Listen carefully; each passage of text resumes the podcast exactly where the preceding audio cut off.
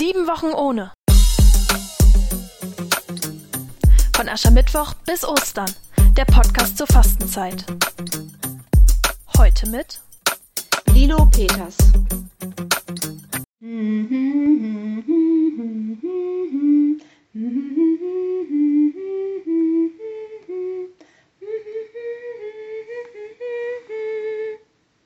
Tod und Leben liegen oft so nahe beieinander. Auch in dunkelsten Zeiten kann es geschehen, dass wir aufstehen mitten am Tage. Erlebt habe ich das ausgerechnet bei einer Beerdigung.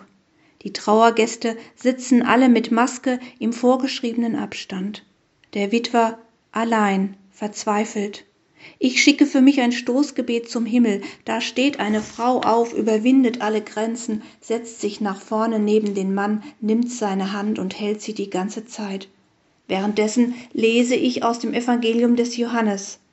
Jesus Christus spricht, meine Schafe hören meine Stimme, und ich kenne sie, und ich gebe ihnen das ewige Leben, und sie werden nicht umkommen, und niemand wird sie aus meiner Hand reißen. Die Frau drückt die Hand des Witwers. Trost wächst wie eine Pflanze durch den Asphalt, Licht scheint im Dunkel. Der Herr ist auferstanden, er ist wahrhaftig auferstanden. Halleluja. Sie